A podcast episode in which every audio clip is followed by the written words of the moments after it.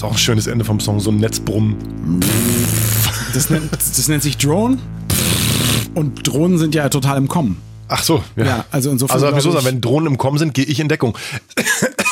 Also, Drohnen im Kommen, äh, das wird vielleicht Ingvar Kamprad nicht verstehen. Ingvar Kamprad ist nämlich schon ein bisschen älter, 90 Jahre alt. Er hält wahrscheinlich auch Drohnen für überteuerten Schnickschnack, denn Kamprad ist der Begründer des Milliardenimperiums Ikea. Er selber ein unglaublich sparsamer Mensch, aber das alleine reicht wahrscheinlich nicht, um so reich zu werden, wie er und seine Familie geworden sind. Man muss äh, äh, auch noch Möbel clever produzieren und vermarkten und vor allem, äh, ich weiß gar nicht, ob das immer noch ein sehr lukratives Nebengeschäft ist oder schon das Hauptgeschäft, nämlich Fleischbällchen und alles, was mit dem Futtern drumherum zu tun hat.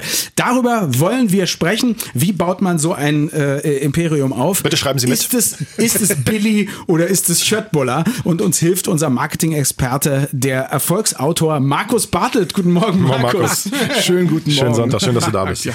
So, ähm, jetzt ganz kurz mal, warum ist ausgerechnet Ikea nun auch das Möbelhaus?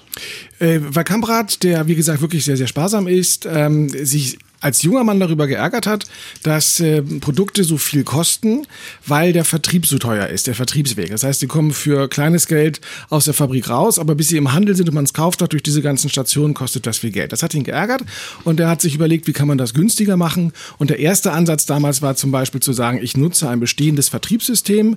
Äh, Schweden ist ein Flächenland, viele Bauernhöfe weit auseinander gelegen. Er hat einen, einen Katalog aufgelegt und hatte jetzt nicht mit eigenen Autos rumgefahren, sondern er hat tatsächlich gesagt, ich nutze das System der Milchwägen, weil die Molkereien haben jeden Bauernhof abgefahren, Ja. haben die vollen Milchkannen mitgenommen, die leeren wieder zurückgebracht und zu denen ist er hin und sagte, nehmt doch meine Möbel mit.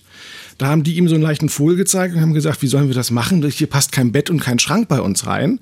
Und Kamprad sagte, nee, nee, meine Möbel sind nicht fertig, sondern kommen in schönen, flachen Paketen geliefert. Die Bauern bauen die sich nämlich selber zusammen. Also das ist die Grundidee von Ikea, schnell zu transportieren. Für Bauern eigentlich. Selber zusammenzubauen, ursprünglich mal für dieses große Flächenland Schweden groß auseinandergezogen. Und weil Bauern handwerklicher versiert sind, sind die auch so zusammenzubauen, wie sie zusammenzubauen sind. Ja, also, heute noch. Also auch ich als Nichtbauer kann, wenn auch nicht, wenn auch nicht besonders gut, aber ich auch ich kann auch ein billiges Moment, zusammenbauen. Moment. Ohne einen Teil falsch rum anzubauen und nachher alles wieder auseinandernehmen zu müssen? Nein, es sieht auch dementsprechend aus, wenn ich was baue. Aber ich habe eine Frau und meine Frau ist hervorragend, was das angeht. In dieser Anfangszeit waren das auch schon Bücherregale wie Billy, die keine anständige Rückwand haben? Weil das ist ja so ein, so ein Problem. E egal wie man das auch Design mag und den, den Preis schätzt und so, äh, äh, da fehlen doch ein paar Teile, die es von einem richtigen echten Möbel unterscheiden. Das war ein Grundproblem immer schon. Also auch als ähm, Kamprad dann die ersten Läden aufgemacht hat, der erste, glaube ich, 58, 65 dann das erste große Kaufhaus in Stockholm.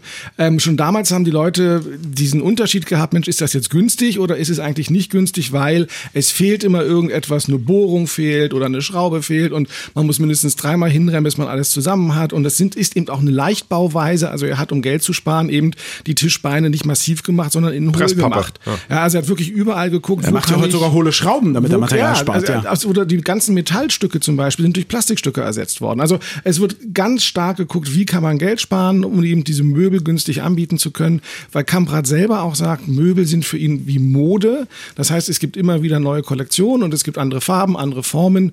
Und äh, damit hat er auch der Wegwerfgesellschaft natürlich noch ein bisschen Anschub gegeben, weil unsere Großeltern, von denen wir gerade gesprochen haben, die haben Möbel gekauft, die haben ein Leben lang gehalten. Ja, die konnten dann Das passiert mir mit Ikea- Ikea-Möbeln nicht. Versuchen wir mit Ikea-Möbeln mehr als zweimal umzuziehen. Das geht nicht. Ja, das ist auch durchaus so gewollt. Okay, so jetzt äh, ist ja unser Thema Fleisch. Kommen wir also jetzt mal zu den Fleischbällchen. Wie wichtig sind die für so einen Megakonzern wie Ikea? Sind die, sind die zusätzlich eine Einnahmequelle oder ist das mehr Merchandising? Nein, das ist sehr wichtig. Äh, Kamprad hat seit seinem ersten ähm, Ikea, den er aufgemacht hat, seinem ersten stationären Handel, immer ein Restaurant dabei gehabt, weil er gesagt hat, mit vollem, äh, mit leerem Magen shoppt es sich schlecht.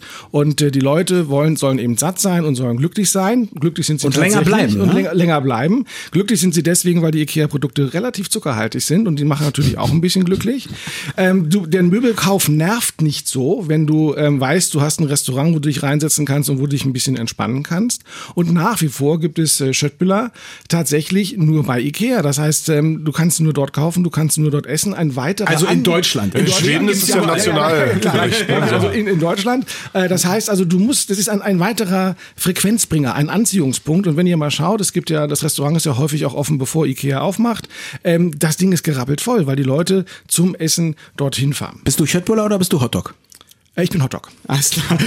Das sind ja die zwei Ich Ikea-Typen. bin ja Schöttbuller, aber die fahren immer Fahrstuhl bei mir. Ja, ich bin Schöttbuller, Leider. ich bin Schöttbuller, möchte mich aber jetzt immer in die Restaurants stellen und protestieren und sagen, es ist nicht schwedisch, ihr habt kein Kartoffelpüree mehr. Es ist immer so auf Schwedisch gemacht, aber man passt sich doch sehr stark den lokalen Märkten an, ne? Müssen Sie. Sie sind auf so vielen, in so vielen Ländern vertreten, auf so vielen Kontinenten. Sie müssen sich an die ähm, jeweiligen Geschmäcker anpassen. Gibt es, gibt es die der- mit Reis in Asien? Das weiß ich nicht. Okay. Aber zu der Frage von Sven noch ganz schnell, wie, wie wichtig das ist. Tatsächlich der Umsatz, den sie mit, mit Food machen, also mit dem Essen und auch mit dem Essensshop, den es dort so gibt, ist nach wie vor deutlich höher als der Umsatz, den sie im Onlinehandel machen.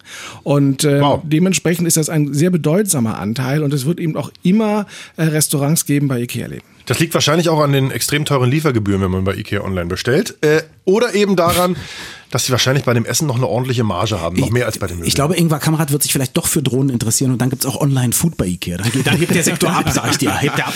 Über die Vorreiter in Sachen Selbstbaumöbel und Fleischbärchen Ikea sprachen wir mit unserem Marketing-Experten und Autor Markus Bartelt. Mehr zum Thema finden Sie wie immer in seinem Blog unter marketing mit doppelk.de. Markus, vielen Dank und schönen Sonntag noch. Schönen Sonntag. Tschüss. Danke. Tschüss.